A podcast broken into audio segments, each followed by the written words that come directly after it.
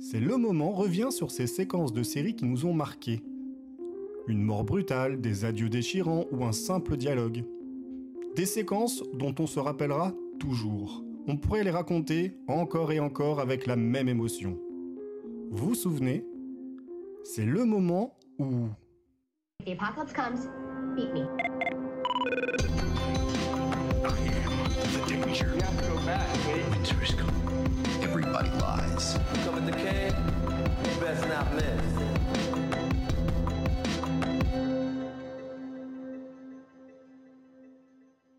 Bien choisir sa bande-son est important.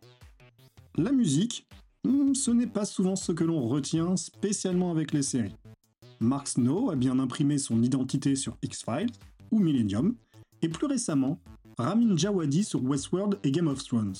Mais ce n'est pas un sujet qui est souvent traité, et encore moins connu du grand public. Des musiques de générique, tout le monde est capable d'en siffler, mais connaître leurs auteurs, hmm, c'est déjà un peu plus compliqué. Mike Post, Michael Giacchino, Bear McCreary, voilà des noms qui ne feront vibrer que les sériphiles les plus mélomanes. Mais un générique, à force de l'entendre, forcément ça rentre dans la tête, voire dans l'inconscient collectif, quand l'œuvre devient hyper populaire. En revanche, la musique d'un épisode particulier ou même un thème récurrent, ce n'est plus la même chose. Si je vous dis Close Your Eyes de Christopher Beck dans Buffy, ça pourra sonner vague, sauf si vous connaissez parfaitement la tracklist du premier OST consacré à la série. Mais si vous entendez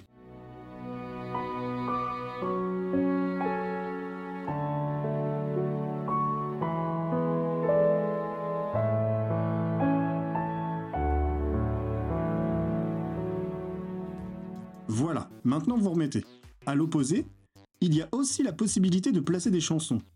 Et dans certains cas, ça devient aussi mémorable que pour n'importe quelle composition originale. C'est tout un art de sélectionner le bon titre au bon moment et voir l'alchimie opérer. On a probablement été nombreux à chasamer un passage d'une série pour savoir qui en était l'interprète. Certaines séries se sont même montrées particulièrement habiles dans le domaine. Grey's Anatomy est l'une des meilleures élèves, et dernièrement, Yellow Jackets s'est aussi illustré avec une bande-son des années 90 redoutable d'efficacité. Difficile de ne pas citer Running Up That Hill de Kate Bush ou Master of Puppets de Metallica dans Stranger Things, Goo Mug de The Cramps dans Mercredi, ou The Night We've Met de Lord Huron dans 13 Reasons Why. Et parce que cet épisode n'est pas sponsorisé par Netflix, on mentionnera le Don't Stop Believing de Journey pour les fans des Sopranos ou de Glee, ou des deux. Une séquence avec la bonne chanson, ça peut être un mariage qui fonctionne et élève littéralement la séquence. Comme ce moment dans Skins, une série qui s'est distinguée avec une bande-son incroyable où l'on pouvait entendre du Adele, du Alan Stivell et même du Ian Tiersen. C'est le moment où l'on écoute de la musique.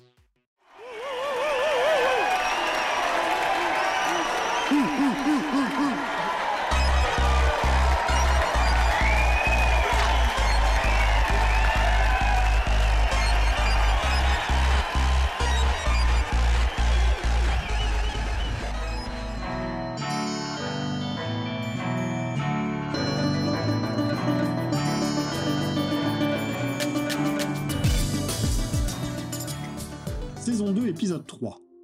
Chaque épisode de Skins est centré sur un personnage. Dans celui-ci, c'est Sid qui est à l'honneur, probablement le meilleur personnage de la première génération avec Casey.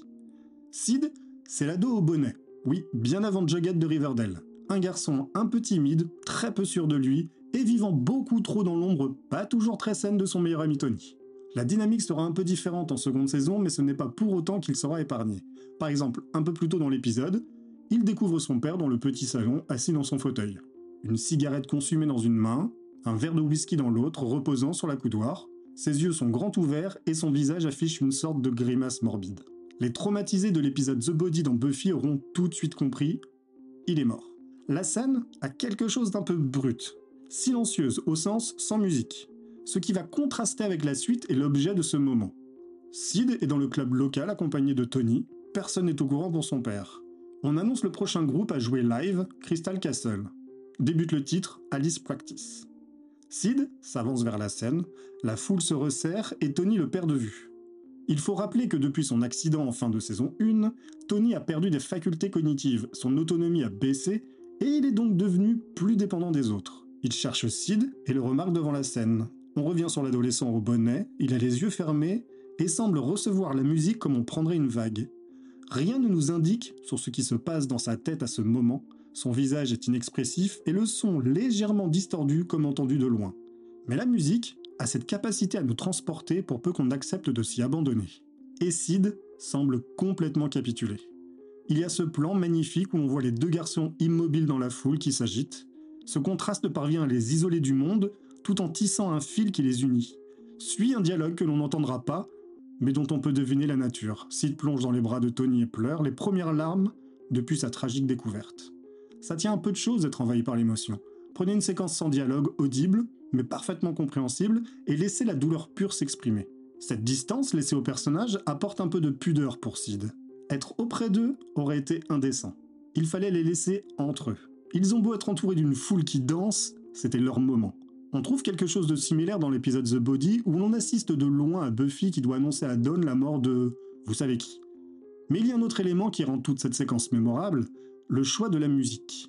L'électro-punk lo-fi du duo Crystal Castle, cette violence à la fois organique et électronique, le chant déchiré d'Alice Glass, c'est une catharsis autant pour le personnage que pour le spectateur. Dans les conditions du live, la musique ne s'écoute pas, elle se vit. Elle nous emporte. On pourrait citer une partie de la litanie de la peur dans Dune pour décrire cette sensation. Je lui permettrai de passer sur moi, au travers de moi. Et lorsqu'elle sera passée, je tournerai mon œil intérieur sur son chemin. Et là où elle sera passée, il n'y aura plus rien, rien que moi. La musique est peut-être l'art qui transmet le plus facilement des émotions. C'est une relation directe entre elle et l'auditeur. Elle n'a pas besoin d'histoire, de métaphores ou de symboles pour engager une réponse. C'est une page presque vierge sur laquelle on plaque notre interprétation, nos sensations, nos réactions. C'est-à-dire qu'on ne réagira pas de la même façon sur une musique. Certains pourront trouver Alex Practice purement dansant et voudront y trouver une sorte d'exutoire par le mouvement, d'autres entendront la douleur et la rage dans la voix saturée d'Alice. Parce que ce titre est à la fois minimaliste, très do-it-yourself avec deux bouts de ficelle, mais porté par une chanteuse qui la transcende. Musicalement, c'est basique, un peu agressif et binaire, c'est la voix qui fait tout. La souffrance, la colère, le désespoir, c'est elle qui transmet toutes ces émotions. Cette chanson, c'est littéralement l'expression de ce que ressent Sid à ce moment on pouvait difficilement trouver mieux. Elle a cette rage un peu primaire qui correspond bien à l'adolescence. Skin s'est souvent montré inspiré dans le choix des titres associés à une séquence, on pourrait aisément en citer d'autres. Par exemple, ah ben non, ça pourrait être l'objet d'un futur épisode, donc on dira seulement que le Hometown Glory de Adele fut bien douloureux également. Choisir une bonne chanson pour la bonne séquence n'est pas un exercice simple. Par exemple, coller un morceau de tire-larme sur une séquence émotion, bon, c'est un peu facile, il y a des chances que ça fonctionne, mais pas de quoi se relever la nuit et encore moins de figurer dans ce podcast. En revanche, sur le papier, Alice Practice n'est pas le titre le plus évident dans un tel contexte. On imagine un peu la discussion dans la salle d'écriture. Pour la séquence où Sid annonce à Tony la mort de son père, on prévoit quoi comme morceau? Alice Practice, de l'électro un peu vénère, c'est bien. Hmm, t'es sûr? Ouais, ouais, tu verras. Et on a vu. Et on se l'est prise en pleine poire elle n'est pas purement illustratrice, elle a un vrai impact sur la scène et son ressenti.